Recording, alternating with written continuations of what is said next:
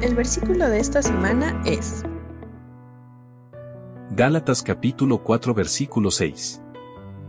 Ahora, como ustedes son sus hijos, Dios ha enviado el Espíritu de su Hijo a vivir en ustedes. Por eso, cuando oramos a Dios, el Espíritu nos permite llamarlo, papá, querido papá. Gálatas capítulo 4 versículo 6.